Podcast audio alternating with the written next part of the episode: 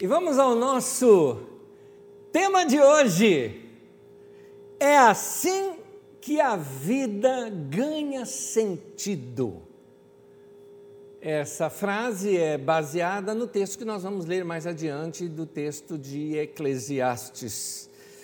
Qualquer pessoa que já passou por uma grande decepção ou uma grande perda na vida, talvez já tenha passado por aquele, uh, aquele momento que você quer morrer.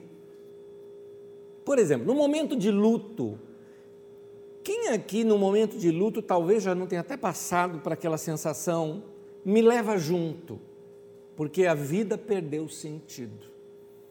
Isso não acontece só nessas situações mais claramente dramáticas, mas existem outras situações que acontece isso também. A perda de um emprego pode gerar na pessoa uma sensação de tanta inutilidade, uma sensação de desqualificado, que isso mexe tanto com o brilho da pessoa que a vida perde o sentido.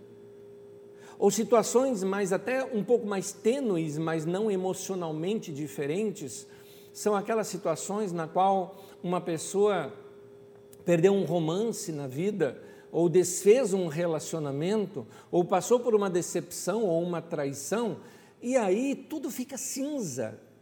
As coisas perdem as cores, as músicas parecem não ter efeito no coração.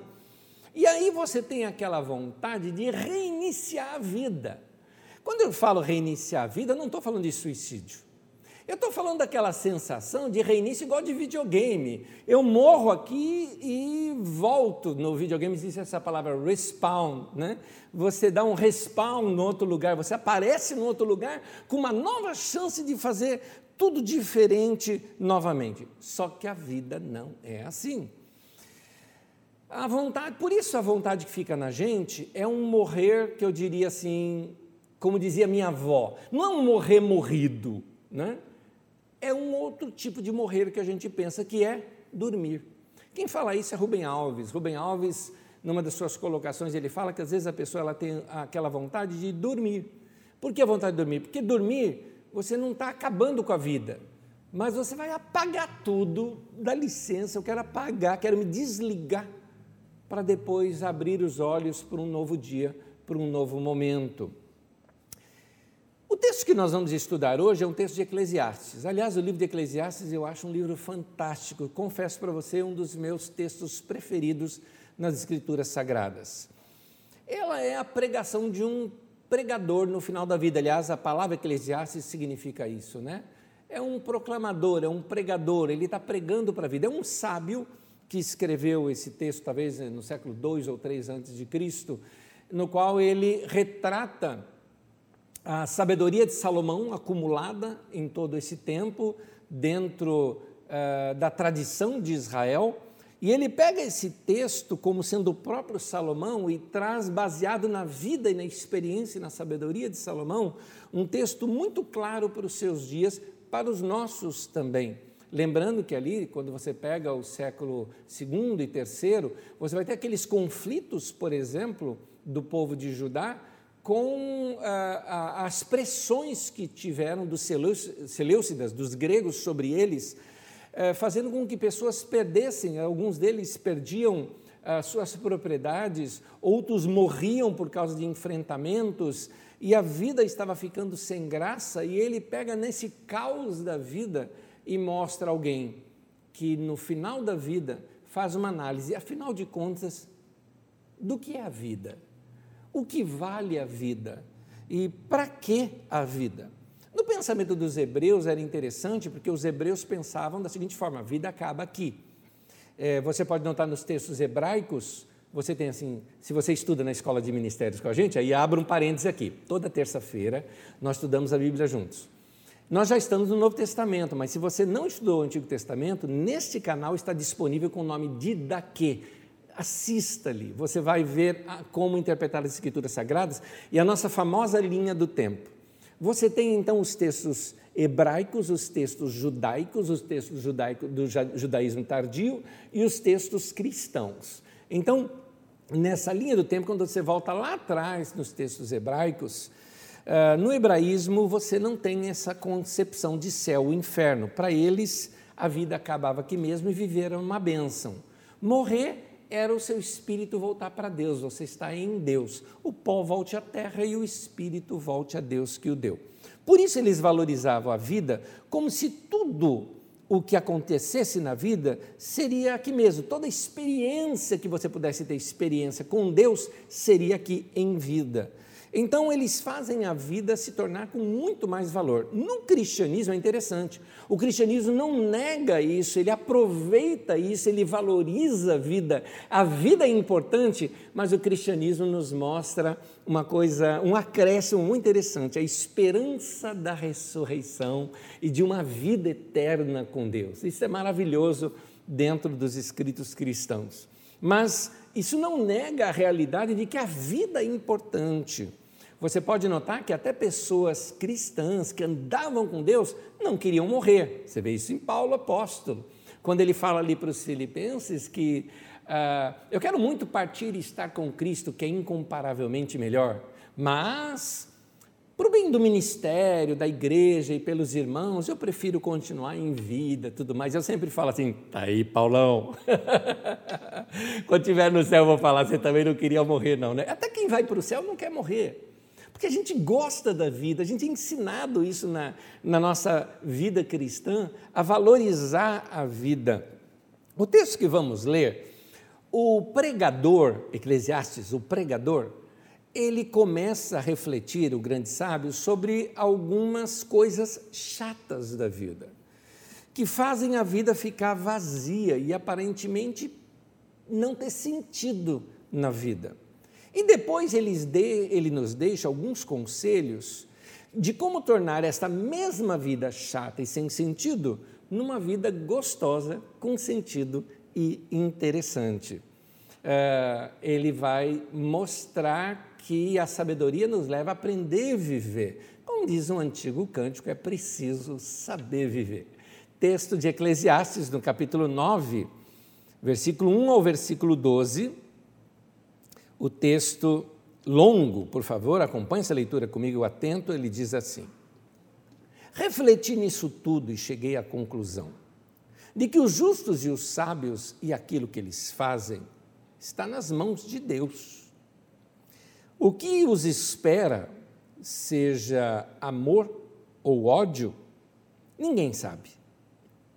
Todos partilham um destino comum: o justo e o ímpio, o bom e o mal, o puro e o impuro, o que oferece sacrifício e o que não os oferece. Ou seja, ele está dizendo: todo mundo morre e vai para a sepultura, seja bom ou mal, puro ou ímpio. Né?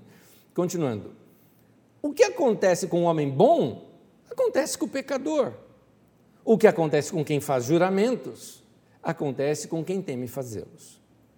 Este é o mal que há em tudo que acontece debaixo do sol. O destino de todos é o mesmo. O coração dos homens, além do mais, está cheio de maldade, de loucura durante toda a vida, e por fim eles se juntarão aos mortos.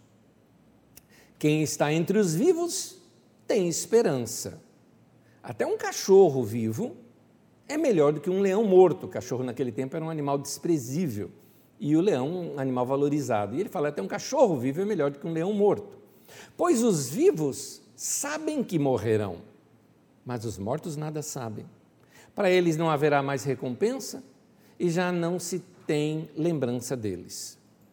Para eles, o amor, o ódio e a inveja há muito desapareceram nunca mais terão parte em nada do que acontece debaixo do sol.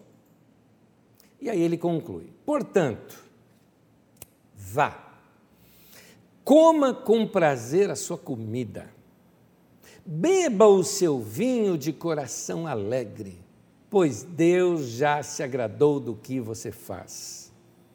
E seja sempre vestido com roupas de festa e unja sempre a sua cabeça com óleo.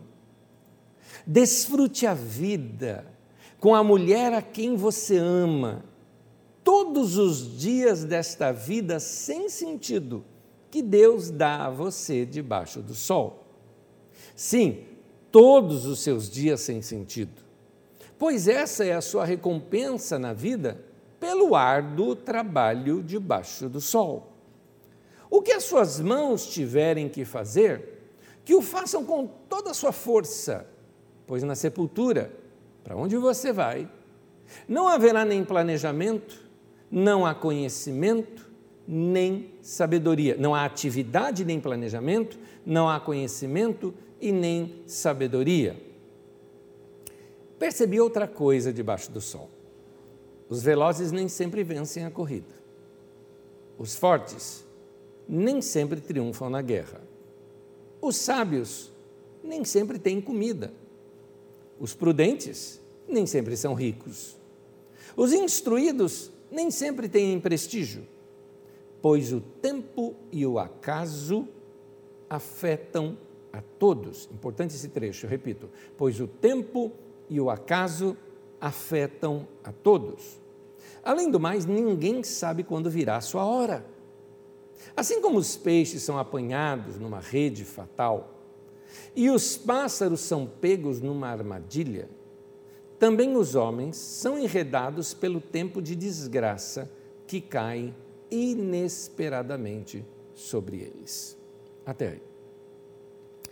Algumas conclusões no texto que são até chatas para a gente ouvir. Por exemplo, nem sempre o que a gente espera acontece. É o que o texto está dizendo. Nem sempre o melhor é o que ganha. Por causa desse pensamento muito forte da década de 80 para cá, na igreja evangélica, uma, um pensamento exacerbado numa teologia neopentecostal que hoje, na verdade, está espalhada em todo o evangelicalismo brasileiro, a ideia de que se fizermos tudo certinho, irá dar tudo certinho na vida da gente. É, um, é, é, uma exacerbação da verdade sobre plantar e colher. A Bíblia fala de plantar e colher, e Paulo fala isso com relação a quem semeia, no sentido de que quem planta é, nas ofertas que ele fala, porque Paulo está ali recolhendo ofertas para ajudar os pobres lá de Jerusalém, ele está recolhendo com as igrejas da Grécia, e então ele, é, fazendo aquela coleta, ele diz: quem planta pouco colhe pouco, quem planta muito colhe muito, ou seja, a generosidade do teu coração vai produzir uma coisa muito boa na sua vida. É isso que Paulo está ensinando. Mas aí as pessoas tiram esse texto do contexto e acaba colo colocando uma fatalidade na vida. Ou seja, se você fizer tudo certinho, vai dar tudo certo. Eclesiastes está dizendo que não, que às vezes não dá. Mas e se alguma coisa aconteceu de errado na minha vida? Ah, então você deixou alguma brecha. E aí, colocam sobre a gente uma culpa que a gente não tem. Porque a Bíblia fala que o tempo e o acaso uh, vem sobre a vida de todos.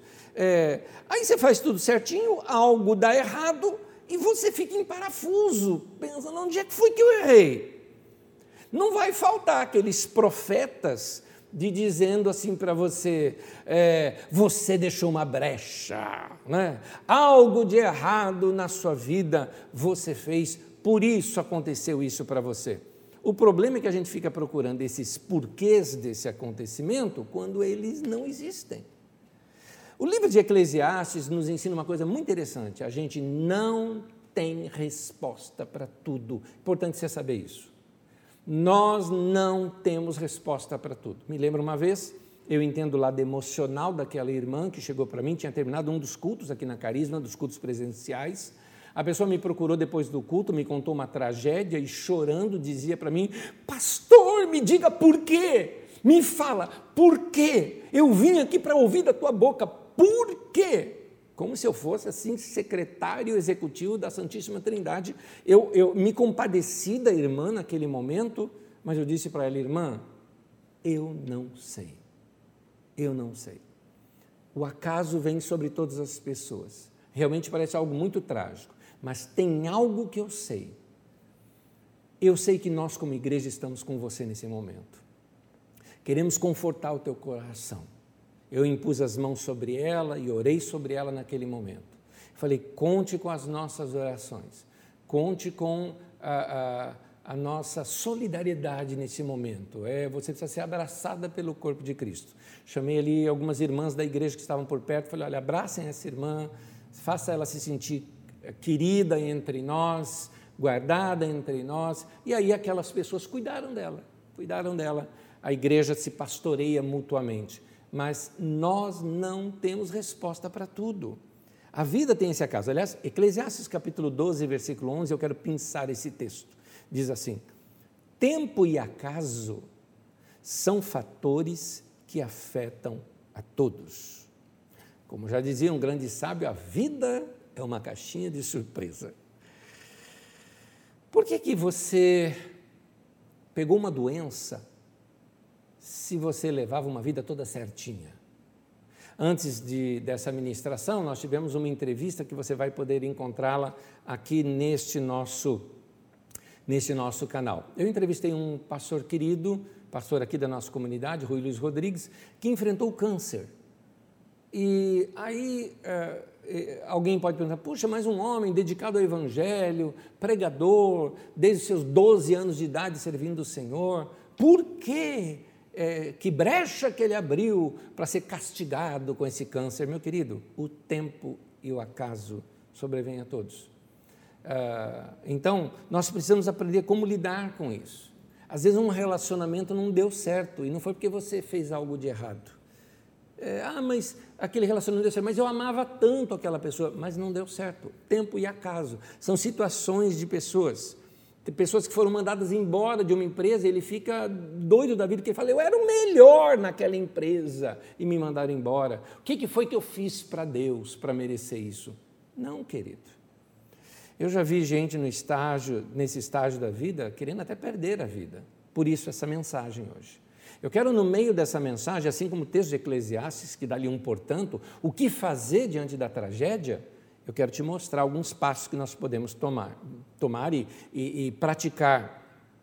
Para demonstrar, para, vamos dizer assim, para desmontar esse monstro que você construiu na sua cabeça, se julgando culpado, o texto de Eclesiastes vem com algumas argumentações lógicas. É interessante, nossa mente tem aqui o lado emocional, mas nós temos também o lado lógico. E quando nós somos tomados e dominados pelas nossas emoções, um pouco de lógica ajuda. Quando a vida não faz sentido e nossas emoções ficam abaladas diante de coisas que não queríamos que acontecessem, um pouco de lógica pode ajudar.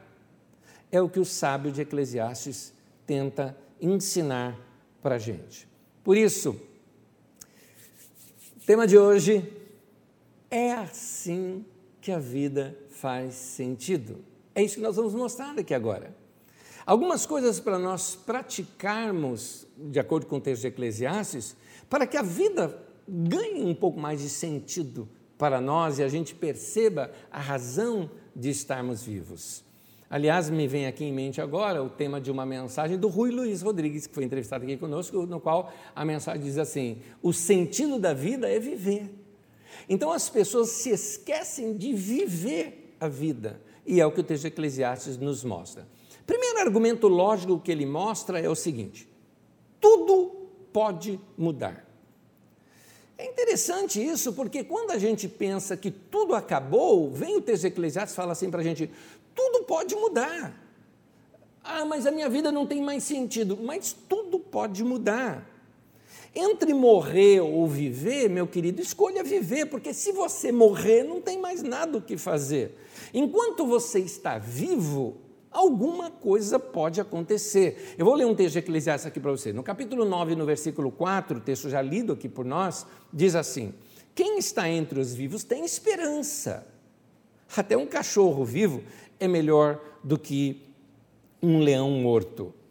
O vivo tem esperança. Cachorro era um animal desprezível, leão era o que valeria muito, mas o leão morto não vale nada. O cachorro pode ser um cachorro, mas ele estando vivo, alguma coisa pode acontecer. O que o texto está dizendo é o seguinte: quem está entre os vivos tem esperança, o vivo tem esperança. Quem está vivo ainda pode amar, pode odiar, mas o morto não.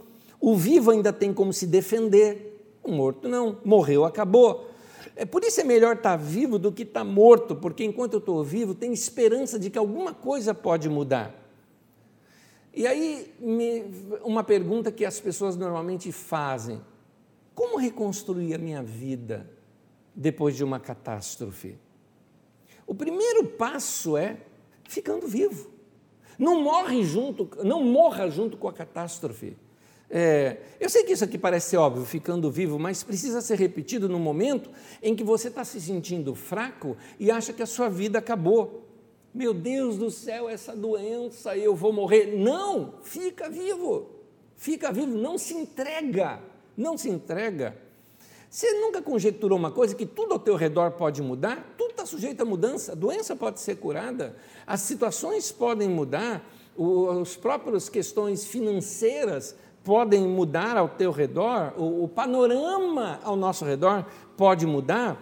É, enquanto você está vivo, alguma coisa talvez que você nem consegue imaginar pode vir a acontecer. Tem uma história muito antiga contada por Yang Cho, um pastor lá da Coreia, em que ele conta acerca de um irmão da sua igreja que, por causa de uma inundação que teve na, na, sua empresa, na sua fábrica, ele perdeu tudo, mas tudo, tudo, tudo. Ele, assim, foi para a bancarrota, não tinha dinheiro mais para pagar é, funcionários, fornecedores, o nome dele ia, assim, ser uma vergonha. E ali, no, no Oriente principalmente, se valoriza muito essa questão de honra e vergonha. Por isso que você vai notar, às vezes, pessoas que eram milionárias ou, ou grandes empresários, quando tem algum escândalo, eles se matam, porque para eles a, a, vergonha é uma coisa a, a, abominável. E este homem, com vergonha, pensando em suicídio, Yang Cho conversa com ele e começa a falar das palavras de Jesus com ele, e o cara cita para ele, fala, eu sei, Jesus falou, bem-aventurados que choram, porque serão consolados, ele falou, tá bom, mas eu estou chorando, não aguento mais parar de chorar aqui, é, e, e, aí o Yang começa a falar com ele, falou, mas meu querido, a vida continua, você, a Bíblia diz naquele mesmo texto, você é sal da terra, luz do mundo, e a intenção do Yang Cho era dizer para ele o seguinte, você ainda tem coisas para servir, para abençoar outras pessoas. Só que o homem viajou na hora. Enquanto o Yang Cho falava com ele, você é sal da terra, a cabeça dele fez isso. Ele não prestava mais atenção no que o pastor estava falando com ele, porque ele, segundo ele descreve a cena, ele estava assim sentado no chão, sabe? O pastor sentou ali do lado dele no chão, naquele, naquela lama, né, que ficou ali o lugar. A cabeça dele viajou, viajou, viajou. Ele virou o pastor e falou: negócio de sal. Está aí. Ele teve uma ideia criativa que tem nada a ver com o texto.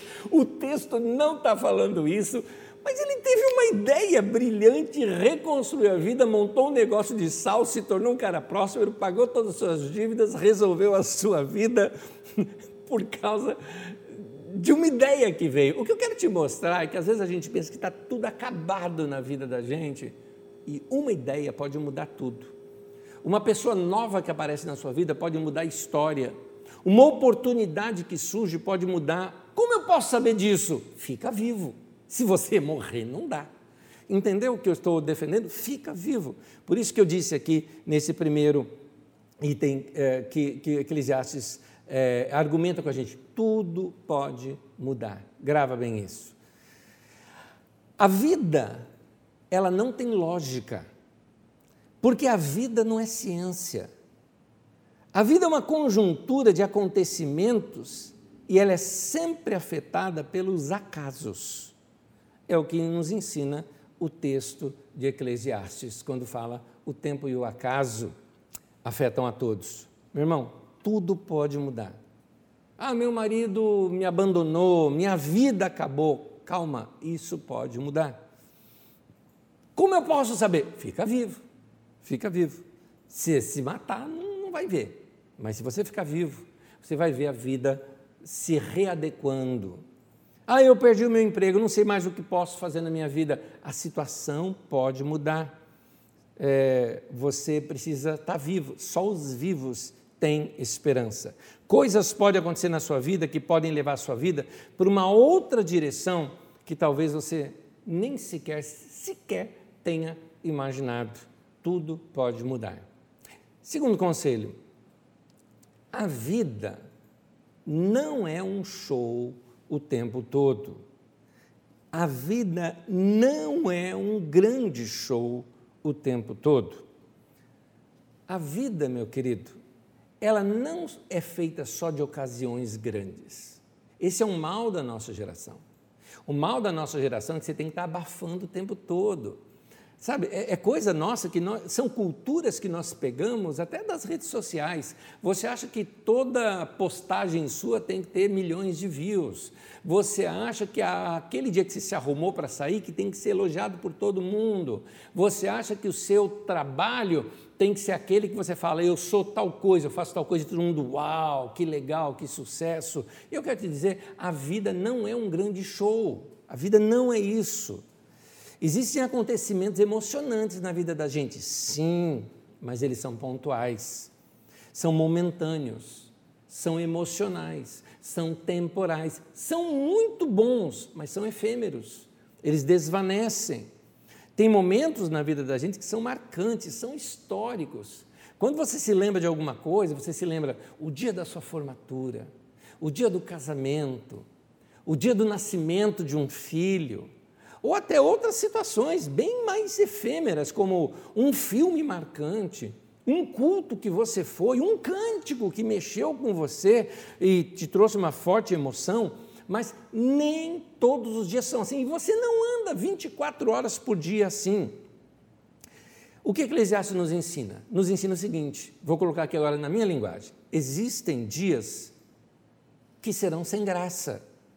Se você não der um brilho, um brilho para eles, é você que tem, quem tem que colorir o seu dia com alguma coisa legal que você faça nele. É isso. É você que tem que dar cor. Olha o texto de Eclesiastes nos fala. Eclesiastes, no capítulo 9, no versículo 7, diz assim: Portanto, vá, coma, olha aí as palavras sublinhadas, com prazer a sua comida, beba o seu vinho de coração alegre pois Deus já se agradou do que você faz. Perceba como é que Deus quer que a gente viva a nossa vida. Ele fala: coma e beba com prazer. Aqui não é nenhum incentivo à glutonaria ou, ou à embriaguez, mas é um incentivo para você sentir prazer na vida. Porque esses outros prazeres de um grande evento, eles são raros eles são de tempo em tempo acontecem na vida da gente. O que Deus está nos ensinando, olha o que o sábio de Eclesiastes está nos passando, né, com inspiração de Deus, ele está nos passando o seguinte: gente, você está cercado, meu querido, você está cercado de pequenos prazeres que vai você faz você falar como a vida é gostosa. Você tem comida aí do teu lado, você tem bebidas que te dão aquele sabor. Hoje, no vinho da ceia, eu tomei assim. Eu vou confessar uma coisa para vocês: o Rui tomou a ceia aqui, ele falou: Meu, que coisa gostosa, que queria tomar mais. Acabou com a nossa garrafa aqui depois, tá, do nosso suco de uva aqui. Então, é, é, é uma delícia, são sabores da vida. Então, você precisa curtir esses sabores. É, e até planejar melhor esses momentos, porque são momentos raros, pequenos. Nesse momento de pandemia, nós estamos aqui afastados e distanciados socialmente. Quando não nesse momento, nós aqui do nosso escritório aqui da Carisma, há um momento do dia em que a gente chega assim e fala para todo mundo: pessoal, pausa, tomar um café. Todo mundo para e vamos tomar um café. E naquele café a gente sente ali o cheirinho, sente os sabores, um bom bate-papo. A gente curte o momento, porque é momento único, ele vai passar, mas é uma alegria que está ali para a gente. Não é? É, é, é uma alegria barata, não é?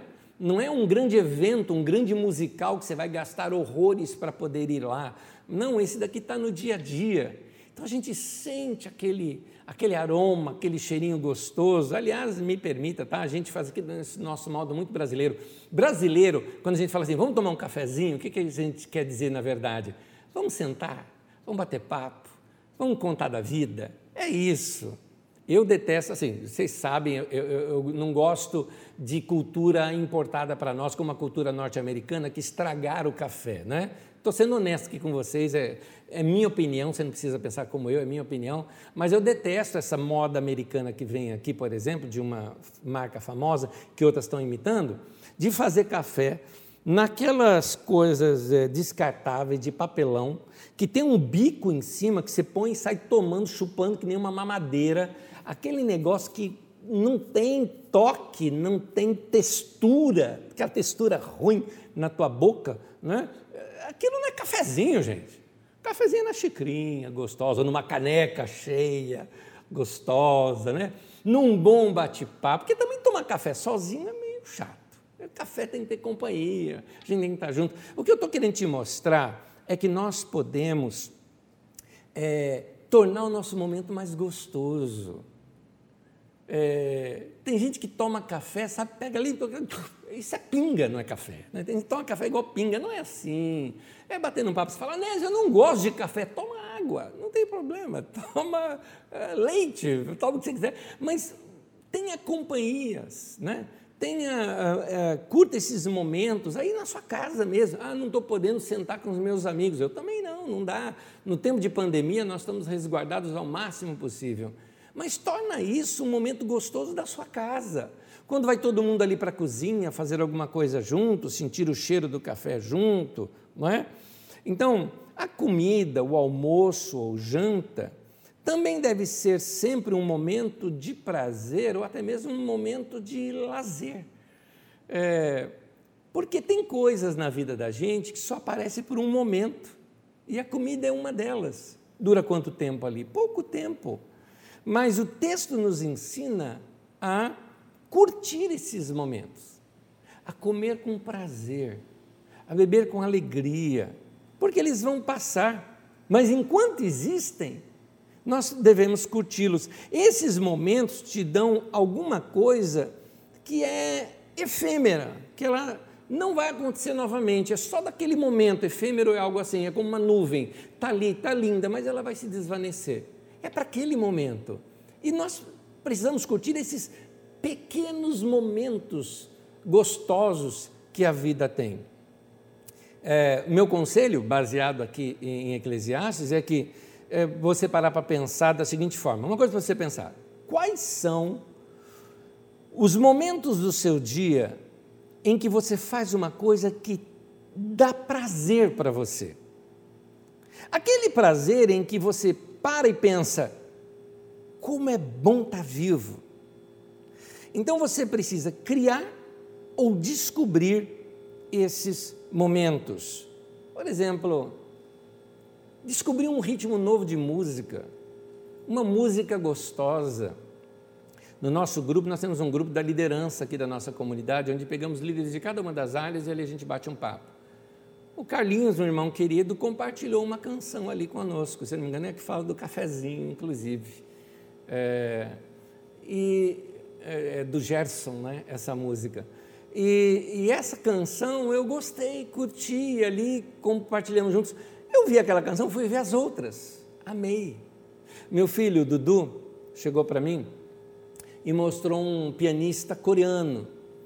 É, as canções que ele toca e a maneira daquele cara tocar. Fantástico, fantástico, fantástico, fantástico. Eu fui curtindo tanto, deixa eu até pegar o nome dele aqui, o Johan Kim, né? todo coreano parece chama Kim, né? Johan Kim. É, eu fui curtindo ali, ele tem algumas canções, é, porque ele é cristão, né? ele tem uns remakes de, de cânticos cristãos que são fantásticos, fantásticos. Ontem à noite eu saí para caminhar um pouco ali onde dava para caminhar, sem contato com pessoas.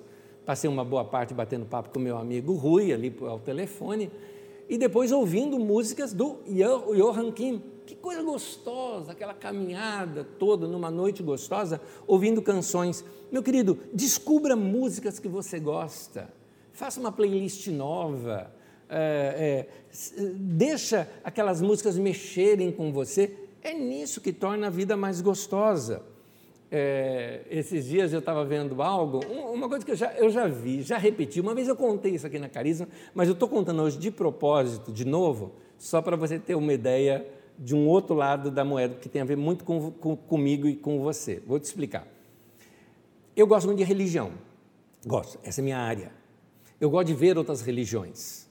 E eu estava vendo um grupos de muçulmanos da Chechênia, e eles têm uma prática religiosa deles, que é uma canção, em que fica lá o cara cantando daquela maneira, e todos os homens, são só os homens, e ali batem palma, tal, tal, em círculo, em círculo, em círculo, e daqui a pouco com aqueles uh, sons guturais de uh, uh, e começam a andar e, e, e, correm, e correm em círculo, e eles correm em círculo e correm em círculo. Eles vão até a exaustão, para eles aquele é um culto a Alá, não é? Alá é Jeová, é, é, é o mesmo Deus, eles creem no mesmo Deus que a gente. Então é um culto a Jeová, um culto a Alá. Jeová é o nome que os hebreus dão, Alá é o nome que os árabes dão, a Jeová. Então, um, um é do descendente de Ismael, o outro do descendente de Isaac. Não tem diferença.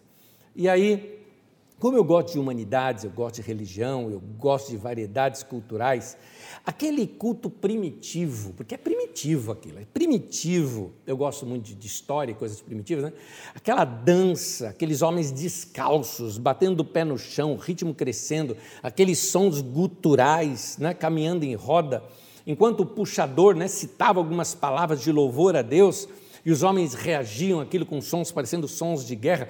Para mim aquilo foi tão fascinante e eu achei o máximo. Agora, há anos atrás eu vi isso, mostrei para algumas pessoas, falei, meu, olha isso daqui, a pessoa. É? Legal. Legal. Ninguém se empolgava como eu me empolguei com aquilo. Ninguém se empolgava. Então eu percebi o seguinte: quer saber de uma coisa? Esse é meu gosto. São as coisas que eu gosto de ver. Eu me lembro de uma apresentação que eu vi de uma orquestra, uh, uma orquestra sinfônica da Noruega, e tocando num teatro com representações dos vikings e um cara cantando a história de Ragnarok. Ragnarok é o fim da era dos deuses ali dentro da religião dos vikings. Eu gosto muito de religiões, então eu gosto de estudar essas coisas. E os efeitos instrumentais, os sons guturais, aquilo para mim era fantástico. E eu às vezes mostrava para as outras pessoas, aham, legal. E eu emocionado com aquilo.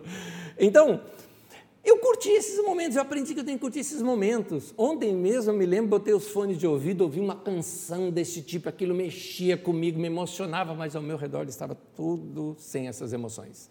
Então, você tem que descobrir esses momentos seus. A vida fica mais gostosa quando você aprende a curtir isso. Uh, parêntese meu, tá? Uh, um dos meus filhos, é, passou algum tempo é, lá nos Estados Unidos, para estudando lá, e lá ele fez um exame de DNA, e nesse exame de DNA, pela linhagem de seu pai, no caso eu, tem alguma origem na Inglaterra antiga, né? Idade Média, são genes que vêm de lá. Eu tenho algum parentesco lá. E normalmente as pessoas pensam, né? Eu era um cavaleiro, né? um príncipe, um rei. Eu não, né? Um antepassado meu, né? Não estou não, falando que eu não estou falando aqui de, de, de, de, de, como é que chama aquele negócio que a pessoa uh, uh, morre e nasce de novo? Vidas passadas. Vidas passadas, né? Não estou falando disso não. Estou falando de antepassados meus. E, e aí eu falo o seguinte: não, que nada, eu acho que eu era um cara revoltoso contra a monarquia, por isso que eu não gosto de monarquia até hoje, eu detesto essa, essas luxúrias da monarquia. É, é, eu era contra tudo isso e devo ter sido morto em fogueira, né? Mas agora, estudando a história dos nórdicos e das invasões ali na Inglaterra, eu acho que eu tinha um antepassado viking. Por isso que eu gosto dessas coisas dessa maneira. Isso é coisa minha. Mas, essa, gente, eu estou curtindo a vida. Eu estou curtindo a vida no meio de tudo isso. Eu uso isso para me aliviar das tragédias dos nossos dias. Lá em casa, a gente fica muito conectado. A gente é uma central de informações aqui da Carisma. Então a gente recebe pessoas que estão doentes, pessoas que estão eh, que morreram, situações ah, dolorosas de pessoas que enfrentam dificuldades nesse tempo, gente que está no hospital. Isso tudo vai jogando a gente para baixo a gente vai sentindo o peso dessa carga. De tempo em tempo, a gente tem que parar tudo e ter esse tempo de lazer, que é como se você puxasse o pininho da panela de pressão para dar algum alívio na vida. Então eu busco esses alívios, eu busco dessa maneira tornar minha alma mais leve e a vida mais leve. É o que o texto de Eclesiastes está dizendo. A vida nos causa surpresa, a vida tem catástrofes, mas quando você for comer, coma com prazer. Quando você for tomar algo, sinta os sabores daquilo, porque Deus se agradou de você e quer que você se agrade experimentando esses detalhes da vida. Fica aqui o meu conselho para você. Pensa nisso. A vida é curta. Curta os momentos pequenos que ela te oferece, momentos efêmeros. Vão desvanecer como nuvens. São para serem vividos e curtidos. É assim, olha o tema de hoje. É assim que a vida ganha sentido. Então, curta esses momentos. Curta a sua cama. É uma delícia. Se joga na cama, deita, dorme. Por isso que a cama tem que ser gostosa, né? A cama, o travesseiro, esses lugares têm que ser gostosos. Curta um abraço de quem você ama. Quando abraçar, segura, sabe? Hoje a gente está tão carente de abraço, né? Então, a hora que tem uma oportunidade, curta. Quando, hoje a gente está com tanta tristeza, com tanta tragédia, que, meu querido, a hora que vier um riso, ria, se entregue àquele riso, solte o riso. Você precisa puxar o pininho da panela de pressão. Muitas vezes, nossa vida é chata porque nós a tornamos chata. Na minha opinião, é isso que o texto de Eclesiastes quer nos passar. Ele não vê sentido na vida, ele vê que a vida vai passar mesmo e que tragédias acontecem com todos. No entanto, estamos vivos. Enquanto nós estamos vivos, temos que ter esperança. E nessa esperança, vamos viver esses pequenos momentos que a vida nos oferece. É, você precisa é, curtir mais a sua casa, deixar, já que ultimamente a gente tem que ter, viver, tem quase que viver dentro da casa, não é? Alguns têm que trabalhar dentro de casa. Então, torne esse ambiente um ambiente gostoso e agradável. Eclesiastes capítulo 9, versículo 8, o texto diz assim: Esteja sempre vestido com roupas de festa e unja sempre a sua cabeça com óleo. O que o texto está mostrando é porque naquele tempo se usava o óleo exatamente para dar um bom penteado né, aos seus cabelos. Que o texto aqui está dizendo para os nossos dias é assim: veste uma roupinha legal quando você for sair, né? Arruma o cabelo, não saia desgrenhado, não é? é se vista. Às vezes eu tenho que ir só até uma portaria ali, ó, vou me vestir, não vou de qualquer jeito.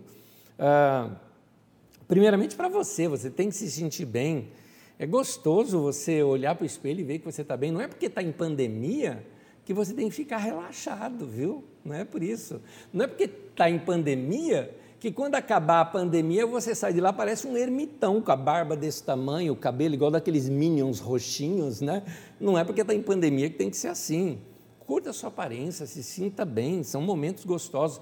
Arruma a sua casa, aproveita esse tempo que às vezes dá um lockdown, por exemplo, como está aqui em São Paulo agora, que não pode funcionar nada, você tem que ficar em casa. Opa, vamos consertar alguma coisa em casa?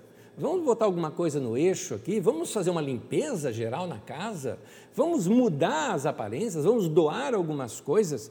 Vamos tornar o lugar melhor? Lá em 1 Reis, no capítulo 10, do versículo 4 e 5, depois você lê esse texto, conta quando a rainha de Sabá vem visitar Salomão e diz que a visitante ficou impressionada. Ela ficou impressionada. Ela assim falou, estou passada, quando ela viu né, é, é, aquele, é, a, a, o encanto que era a organização ali da casa de Salomão e da, dos arredores dela. A nossa casa tem que ser boa, tudo bem, a gente não tem a riqueza e os empregados de Salomão, mas vamos tornar da nossa maneira é, a melhor forma possível a, a, a nossa casa organizada. A nossa casa tem que ser assim, bonita, limpa, organizada. Isso faz o quê? Dá gosto na vida. A vida é gostosa. Não é gostoso o cheiro de casa limpa? Não é gostoso o cheiro de banho tomado? Banho, tá aí, ó, na pandemia. Não esquece desse detalhe, isso é uma coisa interessante. Legal, banho, tá? Na pandemia. Faz bem. São essas pequenas coisas que o texto Eclesiastes está nos ensinando. É assim que a vida ganha sentido. Um outro texto, um outro conselho de Eclesiastes para te dar sentido na vida é o seguinte: curta quem você ama. Tenha mais tempo de qualidade com as pessoas que você ama. A vida passa rápido, querido os filhos crescem, é, se casam, vão embora. É, e aí nós não podemos depois ficar se lamentando, Por que, que não brincamos o suficientemente com eles? As pessoas que nós amamos morrem. É, e aí eu não quero parecer dramático demais nisso, mas nós precisamos nos acordar para um, um, uma, uma coisa importante: a vida é curta. A vida é curta. Mas, Anésio, na pandemia não estou conseguindo ver quem eu amo. Faça alguma coisa para se aproximar. Eu, por exemplo, estou com muita saudade, por exemplo, do meu irmão, da minha irmã. Tenho saudade deles, eu gosto demais deles. Mas tempos atrás ligamos ali o vídeo e ficamos nos vendo. Nessa semana bati um papo com a minha irmã, por recados mesmo. Mas isso nos aproxima de alguma maneira, porque a gente tem que curtir essas pessoas que nós amamos e que estão ali ao nosso redor. Eclesiastes 9,9 diz assim: Desfrute a vida com a mulher a quem você ama todos os dias desta vida sem sentido que Deus dá a você debaixo do sol. Sim, todos os seus dias sem sentido, pois essa é a sua recompensa eh, da vida pelo ar do trabalho debaixo do sol. Ou seja, para que, que você trabalha? Você trabalha para isso, para juntar dinheiro e gastar esse dinheiro com essas pessoas que você ama. Desfrute a vida, ame bastante, se entregue às pessoas a quem você ama, curta a pessoa, observe, veja detalhes, veja belezas, o, brilhos que só você nota naquela pessoa. Se é para amar, meu querido, ame bastante. É, só vale a pena a gente ter conquista na vida se a gente tem com quem repartir. Eu acho interessante isso. É, quando você tem uma conquista na vida, uma conquista muito legal, quando algo muito legal aconteceu para você, quem é a primeira pessoa para quem você quer contar? Para quem é essa pessoa? E quem são os próximos que você gostaria de contar isso? Isso mostra uma certa escala que você tem na sua vida das pessoas a quem você ama. São essas pessoas que você ama ou por quem você se sente amado, também tem esse outro lado. Ah, eu conto porque a pessoa me dá importância, valoriza. Então, isso, isso faz a vida ganhar mais sentido. É, ganhar dinheiro e não ter com quem gastar não, não, vale. Conquistar e não ter com quem repartir né, é chato. Em Eclesiastes conta a história, lá no capítulo 4 de Eclesiastes, conta a história da vida de um homem que a sua vida era sem graça porque ele não tinha ninguém. Então, como já disse alguém, eu vou te contar, o fundamental é mesmo o amor e é impossível ser feliz sozinho. Alguém já contou isso para nós. E eu não estou falando que você não possa morar sozinho ou ficar sozinho algum tempo. Eu estou dizendo que uma vida sem amigos, sem amores, sem nada, isso é muito chato. Então, doe-se para alguém se dedique a alguém. Ame, ame seus filhos, ame seus pais. Só de amar, uh, isso já torna a vida muito mais gostosa. Às vezes, até a pessoa a quem você ama não te corresponde como você gostaria de ser correspondido. Eu já ouvi isso de pessoas, dizendo até de pais: Olha, eu amo meu pai, eu amo minha mãe, mas meu pai não liga para mim. Mas ame do mesmo jeito, ame do mesmo jeito, doe o seu amor, só isso já vai fazer o seu momento um pouco melhor. E como diz o tema de hoje, e é assim que a vida ganha sentido. Meu querido, último conselho é que se algo tem que ser feito, faça. Vai produzir, vai realizar algo. Você tem pouco tempo na vida e depois disso não se produz mais nada. Eu quero ler um texto para vocês, Eclesiastes 9, versículo 10. O texto diz assim: o que suas mãos tiverem que fazer, que o façam com toda a sua força. Pois na sepultura para onde você vai, não há atividade, nem planejamento, não há conhecimento e nem sabedoria. Eu recomendo para você o seguinte: aceite novos desafios. Vai fazer algo novo na sua vida. Nesse momento de pandemia a gente não tem muito como sair, mas quando puder, comece a planejar. Comece a planejar já o que, que você vai fazer depois que esse tempo passar. Quais coisas você não fez e hoje você se arrepende de não ter feito? Não é? Talvez praticar exercícios, sair, tirar carta de motorista, fazer uma escola de dança. Meu querido, vai desenterrar um sonho, mas agora é o momento de você se preparar para isso. Amplie seu leque de amizades, conhecer gente nova, comer uma comida diferente, sentir sabores novos. Aliás, em casa dá para fazer isso. Se desafia a cozinhar algo novo, fazer algo diferente. O que vier a mão para fazer, faça. Quando a oportunidade aparecer, aproveite-a. O papo tá bom? Continua. Quer ler um livro novo? Para tudo e vá ler. Você tem que viver as oportunidades. Meu querido, eu e você estamos envelhecendo. E lá na morte a gente não vai fazer mais nada. Ah, Nésio, eu vou para o céu, mas meu querido, eu não sei como é que é o céu e você também não sabe. Eu sei que vai ser maravilhoso, incrível, mas eu não sei como é que é.